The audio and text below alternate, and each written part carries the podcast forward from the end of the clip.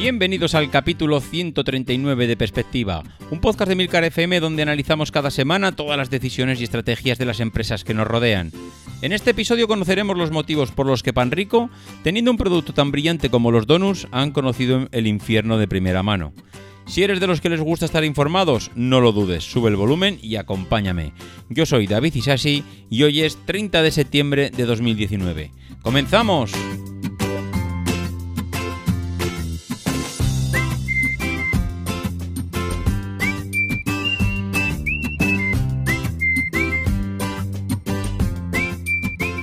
Muy buenas a todos, ¿cómo estamos? Bueno, pues oye, hemos cumplido, ¿eh? Estamos aquí 15 días después. ¿No ya pensabais que íbamos a fallar? Pues no.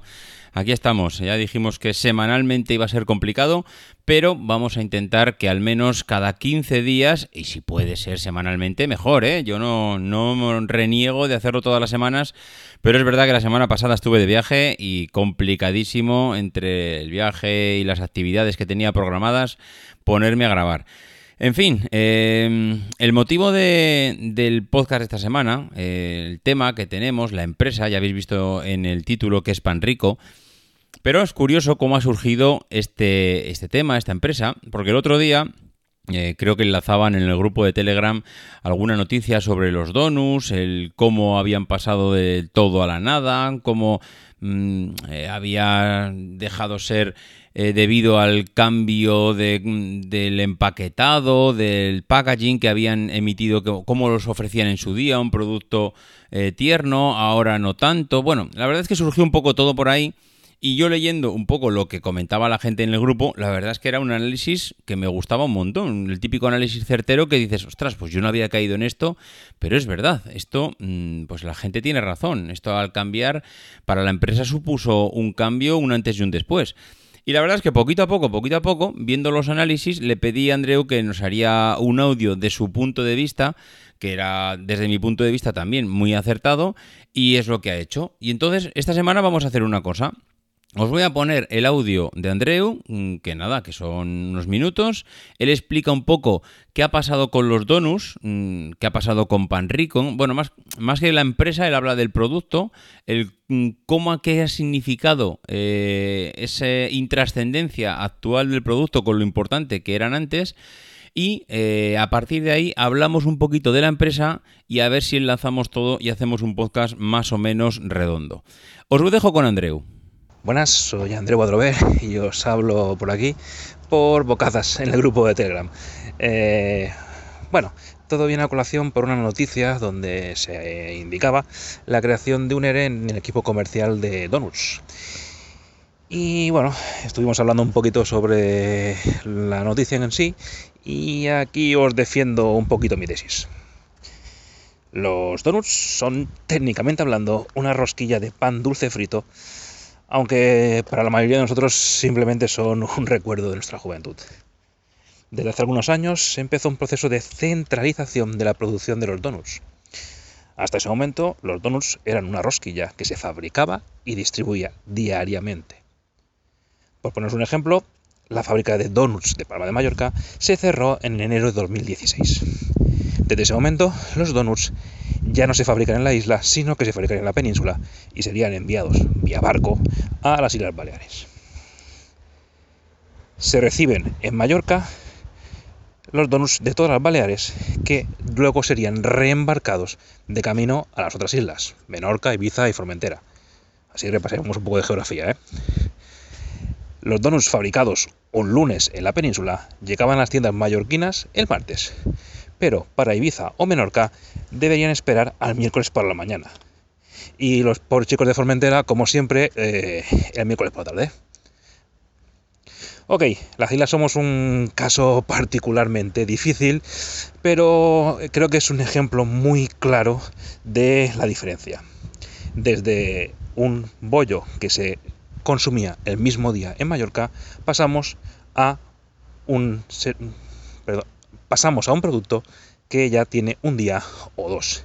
Y eso ya no es un producto fresco. Esta centralización de producción buscaba reducir los costes de fabricación. ya que pasaba de tener múltiples fábricas distribuidas geográficamente a tenerlas de forma centralizada y controlada. Eh, no tengo los números de la empresa, pero es casi seguro que consiguieron ahorrar una gran cantidad de dinero. Pero a la vez considero que perdieron el principal, factor diferenciador del producto. Los donuts eran un producto del día, fresco. En este momento, un donuts es una rosquilla envasada más en las estanterías de cualquier supermercado. En mi opinión, también tengo que decir que de una calidad de envasado y de producto superior a la mayoría de los de fabricantes, pero tampoco excesivamente superior. El problema es que ¿puede una empresa cambiar su producto reduciendo su calidad y perdiendo su característica diferenciadora y más reconocida? Bueno, a ver, os cuento una anécdota. Este verano, en un cumpleaños infantil, con niños de 10 años, había donuts en la mesa. Donuts y demás chucherías y bocadillos y demás. Lo típico de un cumpleaños. ¿Quién se comió los donuts? Pues al principio nadie hacía caso, hasta que un adulto cogió el primero y abrió la veda, y el resto de adultos nos lo comimos. Obviamente es una anécdota totalmente puntual y no se puede tomar como un estudio estadístico concienzudo, pero para mí ya refleja un hecho.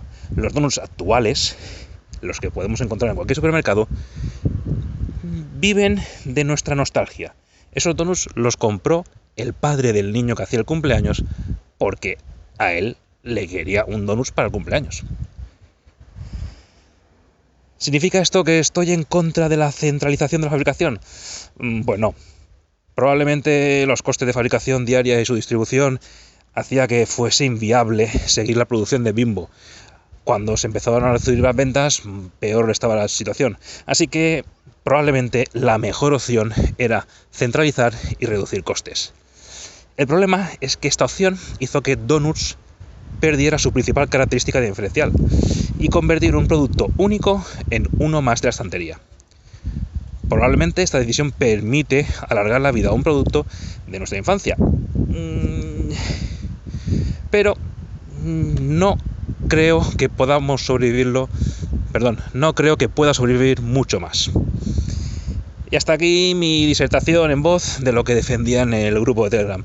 Así que bueno, chicos, si queréis discutir hablar sobre este tema, sobre este tipo de cosas, no dudéis en uniros al grupo y bueno, supongo que ahora David os explicará cómo se tiene que hacer. Un saludo. Pues muchas gracias, Andreu. Eh, me ha parecido una disertación en cinco minutos, mm, vamos, de enmarcar en cualquier ponencia sobre estrategia empresarial. Es la realidad. Yo creo que es un análisis súper certero de, que, de la parte más social de la compañía, es decir, del producto, de qué demonios ha pasado con el producto, por qué antes, eh, como alguien decía en el grupo, esto es un pan de bollo caliente, es, esto te lo quitan de las manos. Cualquier pan de bollo caliente cuando se lo pones a un cliente, eso entra, vamos, tú vas a comprar una barra de pan y te la dan calentita y te puedes comer hasta el papel que envuelve la barra, porque es que entra, eso te lo pide el cuerpo. En cambio, claro, un producto ya envasado al vacío, al vacío, sí, al vacío, envasado al vacío, eh, congelado, transportado, tres días después.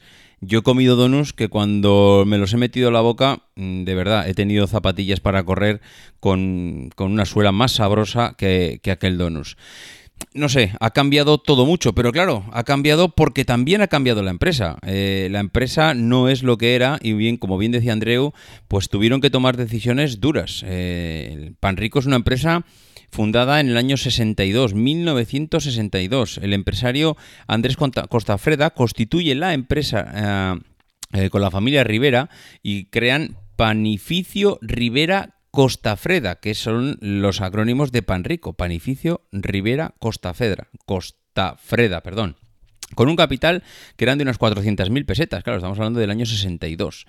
Eh, este, este Andrés, Andrés Costafreda, mm, es, digamos que en un viaje de los que hace a Estados Unidos, él eh, descubre unas máquinas que pretendían producir fácilmente unas variedades de rosquillas.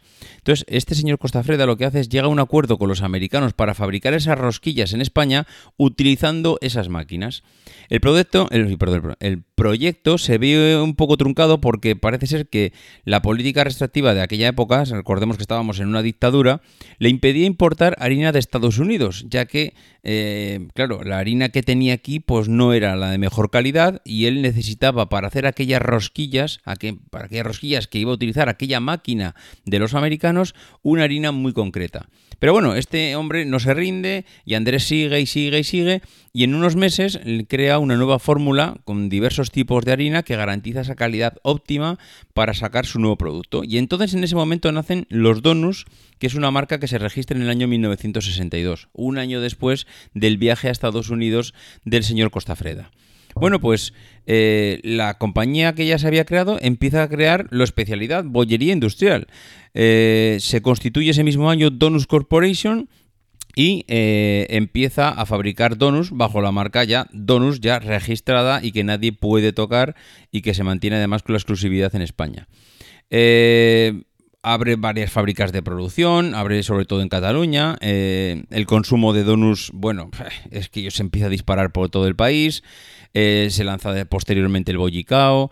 En el año 73 eh, el grupo Aliet Domecq eh, se, hace con el 50% del capital. En el año 78 abre una empresa de pan de Monde Pan Rico que la abre en Madrid, empieza a expandirse por toda España, incluso más tarde China, Portugal.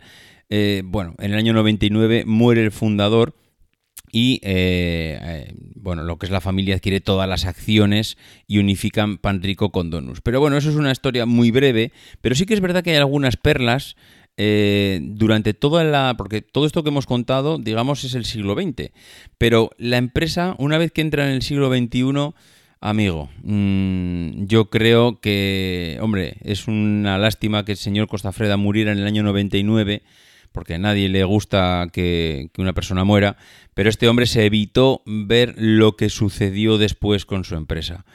Porque si desde luego, mm, si llega a ver lo que pasó con aquel imperio, entre comillas o sin comillas, aquel imperio que montó con Pan Rico, yo creo que a este hombre le hubiera dado, le hubiera dado un mal seguro.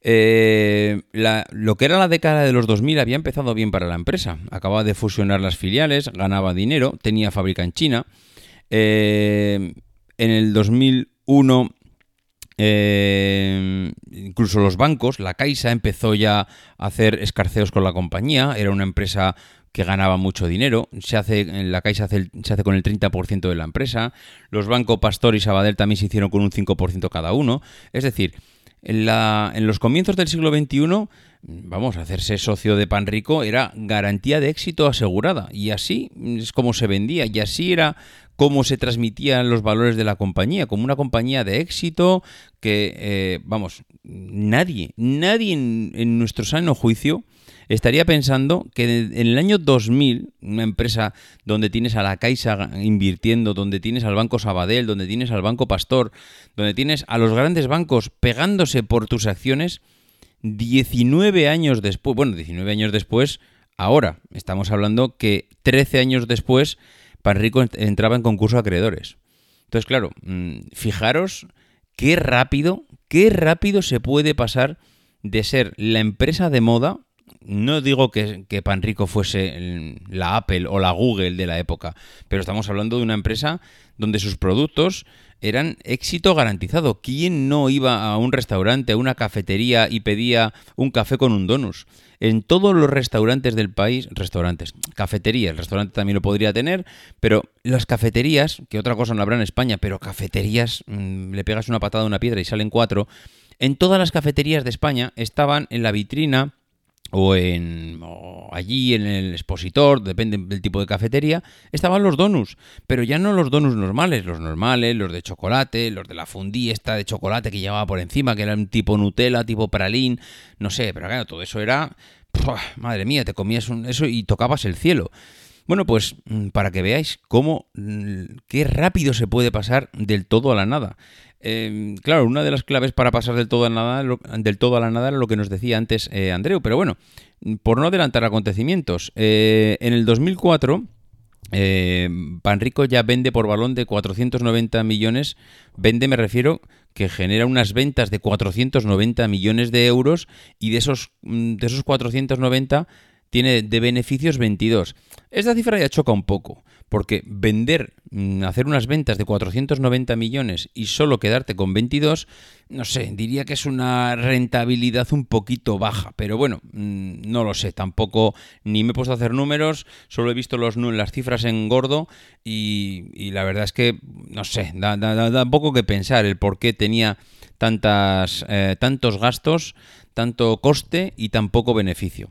En el año 2005 ya empieza a marcar eh, un año de inflexión, mm, pero de los gordos, ¿eh? O sea, en el 2004 ganaba 22 millones, la empresa ya mm, afianzadísima, y en cambio en el 2005 entra en pérdidas. O sea, ojo, ¿eh? De un año a otro, de ganar 22 a tener pérdidas. Bueno, pues empiezan eh, yo creo que tras muchos análisis, una reestructuración de la compañía. Decir, oye, ¿qué demonios estamos haciendo mal para mm, de ser una empresa mm, con un producto estrella, con un montón de años de bagaje a nuestras espaldas, para que ahora estemos perdiendo dinero? Bueno, pues empiezan lo que yo creo que ya les habían exigido mm, si querían eh, que alguien pusiera dinero encima. Es decir, oye, tú, tú estás entrando en pérdidas, tú tienes deuda, tú quieres que yo meta dinero, reestructúrame la empresa y entonces después de la reestructuración hablamos. Bueno, pues cierran la planta de Málaga, cierran la planta de Zaragoza, cierran la planta de Valencia, cierran la planta de Vitoria y empiezan a hacer una fuerte inversión, que claro, si ya andas un poco tocado de pasta, eh, las inversiones o las tienes muy claras o te terminan de hundir, porque no acaban de ser más que una piedra que te hunde todavía más abajo en el, en el fondo del océano. Bueno, pues empiezan a hacer una fuerte inversión para modernizar, para especializar y eh, sacar mayor productividad de las plantas restantes. Recordad lo que decíamos antes, ganaban 22 millones de beneficio de 400, de casi 500 millones de ventas, solo ganaban 22. Mm, ahí había algún agujero por donde se les iba el dinero casi seguro. Bueno, pues intentaban sacar productividad del resto de las plantas. Eh, acometen en paralelo también la conversión de los fijos eh, a autónomos. A, muchos vendedores de Cataluña que eran fijos los pasan autónomos. Eh, en Cataluña además hubo un pacto que pasó por las prejubilaciones, recolocaron a la gente. bueno, hubo un poco movimiento a nivel estructural de, de, personas dentro de la compañía para adaptarse a esa nueva estructura que estaban planteando, ¿no? Eh, bueno, pues en plena. Claro, que estamos hablando ya que nos, que nos metemos ya en plena crisis, ¿no? Pero todavía no había entrado la crisis, todavía estaba la burbuja inmobiliaria, eh, todavía estaba toda la fiesta en pleno apogeo. Y claro, las, eh, las firmas de capital riesgo, todos esos fondos de inversión, pues cuando había dinero por todos lados, pues una empresa eh, que estaba valorada en 600 millones, pues al final no, se, no hace una ampliación de 600 millones, ni siquiera hace de 700, ni siquiera de 800. Eh, la empresa Apax, digamos que compró o invirtió 900 millones eh, por mm, hacerse con, mm, digamos, por meter, por ampliar el capital que tenía Panrico en aquel momento. Entonces, claro, eh, encima cuando pagas esos 900 millones eh, para hacerte con la compañía y encima pides un crédito para hacerlo, claro, entras a la compañía, pero entras ya con deuda. O sea, ya estás hablando que para una empresa que ganaba 22 millones comprarla por 900 y de los cuales 650 eran deuda, pues hombre, ya el lastre es bestial. ¿En cuánto vas a pagar esa deuda? Tienes que ir, te tiene que ir muy bien, pero claro, supongo que esta gente ya eh, había visto todas las medidas de reestructuración que estaba haciendo Panrico, había cerrado fábricas, había reestructurado a las personas, los había convertido en autónomos, bueno, había hecho una reestructuración tan brutal que seguramente estaban pensando en duplicar o triplicar, expandirse, claro los planes que tendría la empresa serían bestiales y seguramente, a pesar de que habían invertido 900 millones, 650 de los cuales eran deuda, pues claro, mm, eh, ellos seguramente en sus números, pues no les importaba eso porque estaban viendo un plan a futuro muy interesante, ¿no? Bueno, pues la familia se queda con un 10% de la empresa, o sea, prácticamente ya eres testimonial. Y eh, claro, ellos lo que quieren prácticamente ya es eh, intentar salir a bolsa para ver qué se puede hacer, para captar más dinero, para, bueno, empezar a salir un poco al mercado. Bueno, pues eh, en el plan de crecimiento, como hemos comentado, la idea era duplicar el tamaño y alcanzar los mil millones de ventas, es decir, pasar de los 490 a los mil millones y llegar en el 2010. Pero claro, la realidad pues es la que es. En el 2008 vendieron 460, ni siquiera los 490 que vendían antes. Pasaron de los 490 a 460. Eso en el 2008, recordar, empezó la crisis en el 2007, 2008, depende de la zona, le tocó más o menos, pero por ahí empezó la crisis. Con lo cual, mm, ni en los inicios de la crisis consiguieron eh, crecer. Empezaron a perder en el 2012 y en el 2013 bajaron hasta los 300 millones. Es decir, después de una reestructuración, después de una inversión para modernizar las instalaciones, después de inversión eh, con una empresa, con un fondo de inversión que encima que venía con más deuda.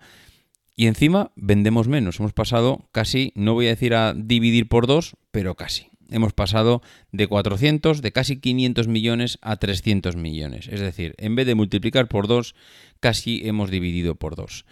Claro, os podéis imaginar el drama que se vivía en aquel momento. Bueno, pues las nuevas decisiones fueron eh, que para paliar toda esa sangría se venden las plantas también de China y de Grecia, abandonan las exportaciones, ya que incluso habían llegado hasta vender donuts en Australia, y eh, los nuevos propietarios comienzan a vender también activos, que es lo típico que suelen hacer los fondos de inversión cuando mm, llegan este tipo de cosas, ¿no? Fábricas de Portugal, las fábricas de China, de Grecia, es decir, recortes y recortes y recortes. Pero bueno, mm, esto al final era una decisión financiera, era una decisión puramente financiera de suma resta de dónde sacar rendimiento y productividad. Pero lo que ya fue la puntilla final fueron las decisiones que, vinieron después. Eh, una de las decisiones fue la compra de Artiach y Kraft en el 2008, que supuso una nueva inversión millonaria de 58 millones de euros que requirió además un crédito de 60.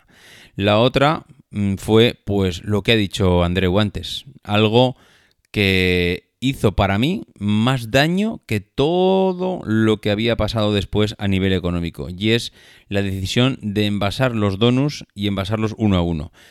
Creo que todos recordamos que antes los donuts eh, venían en packs, eh, venían en la típica cajita de 6, que es verdad que venía yo creo que esas cajitas al principio venían sin envasar y luego venían envasadas.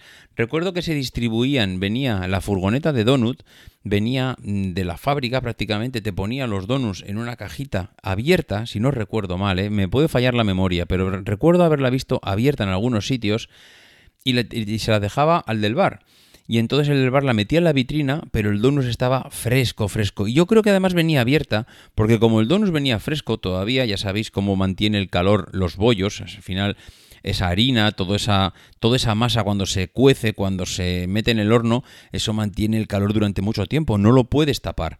Entonces, ¿qué pasa? Que no se puede distribuir tapado ni envasado, porque eso entonces, vamos, ahí la humedad y el calor que se genera dentro hace que el producto, vamos, reviente. ¿Qué pasa? Pues que eh, ellos, pues en su intento de centralizar la empresa, mm, cerramos un montón de empresas, centralizamos aquí, evidentemente ya no podemos que empezar a vender, producto fresco, tenemos que venderlo envasado. Y como decía Andreu, el ejemplo de las islas puede ser un poco extremo, igual no tanto, pero mm, igual no es tan descabellado pensar que algo así podía pasar también en el resto de la península. Es decir, un donus que salía ya no caliente de la fábrica, que salía envasado al vacío, que se distribuía por un montón de sitios y durante un montón de días había gente que podía llegar a comerse un donus pues una semana, 15 días después. Bueno, la experiencia desde luego no es lo que uno espera de un bollo y al final cuando ya no es un bollo de pan caliente, como bien comentaban, se convierte en una rosquilla. Y rosquillas, si tú vas al supermercado, tienes en, un lineal, no sé, 40 modelos de rosquillas. Es verdad que Donus le va a acompañar a la marca, pero marcas de rosquillas, de pastas para el café, de galletitas para los niños, de... Eso, mm, vamos, mm, a patadas, a patadas te las encuentras. El único factor diferencial que tienes es que eres, has dejado de ser un bollo de pan caliente para convertirte en una mundana rosquilla.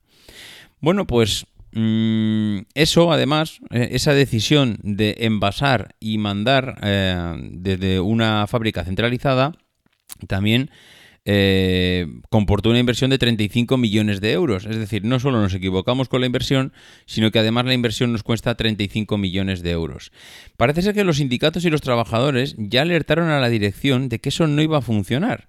Pero bueno, mm, parece ser que las decisiones estaban claras y resultó un fracaso, un fracaso que obligó incluso a la empresa a retroceder y volver a colocar en algunos casos eh, a los bares en cajas de los donos de toda la vida. Lo que pasa que yo creo que eso, aunque yo he leído que se llegó a retroceder, supongo que mm, mm, eh, no sé, no sé del todo cómo se puede retroceder cuando no tienes las fábricas, digamos, a pie del consumidor. Mm, no sé, digamos que volverían al envase anterior, le darían una vuelta, pero volver a los orígenes yo creo que es prácticamente eh, muy difícil.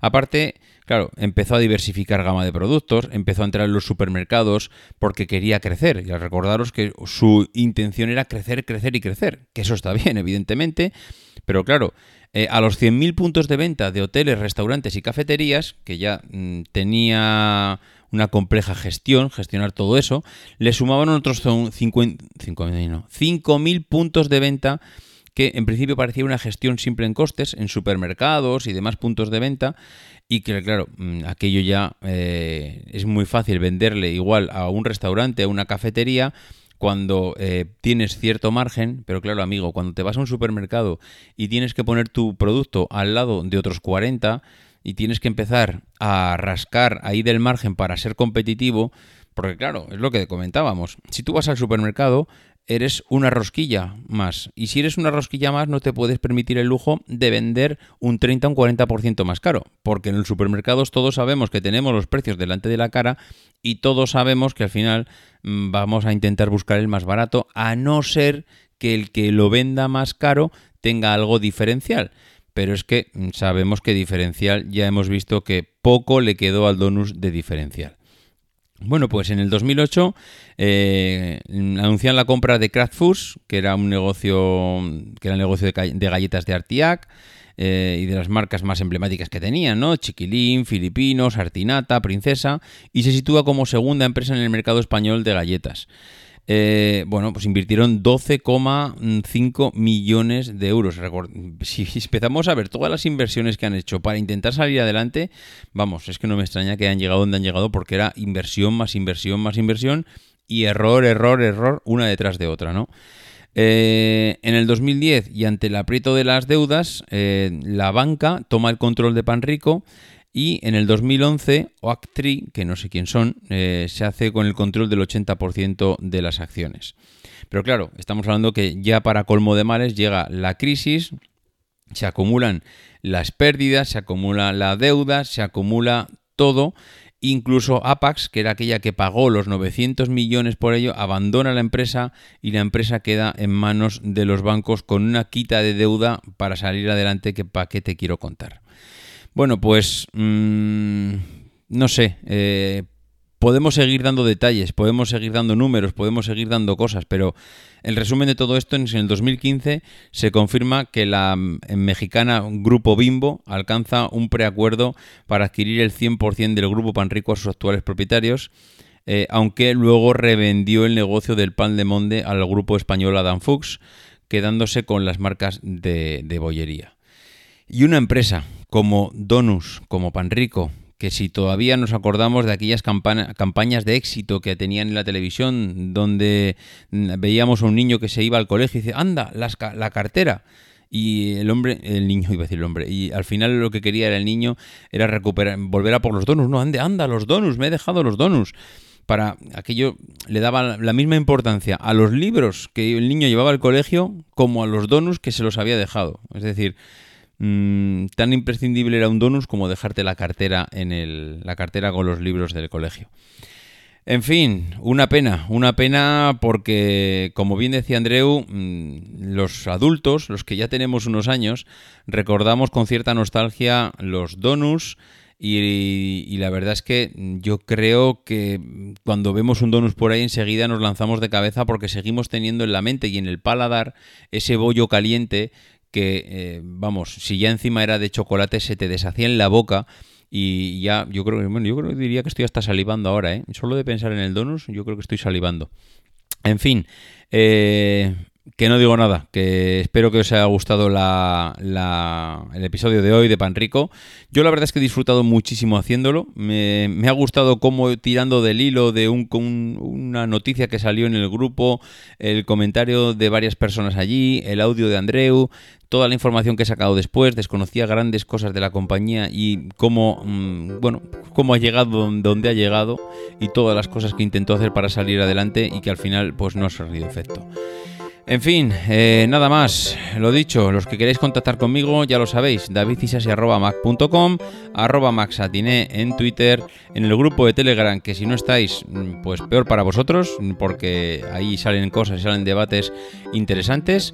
Y eh, lo dicho, que nos escuchamos la semana que viene o en 15 días y que como siempre no dejéis de intentar ser uno de esos locos que hace lo imposible por cambiar el mundo.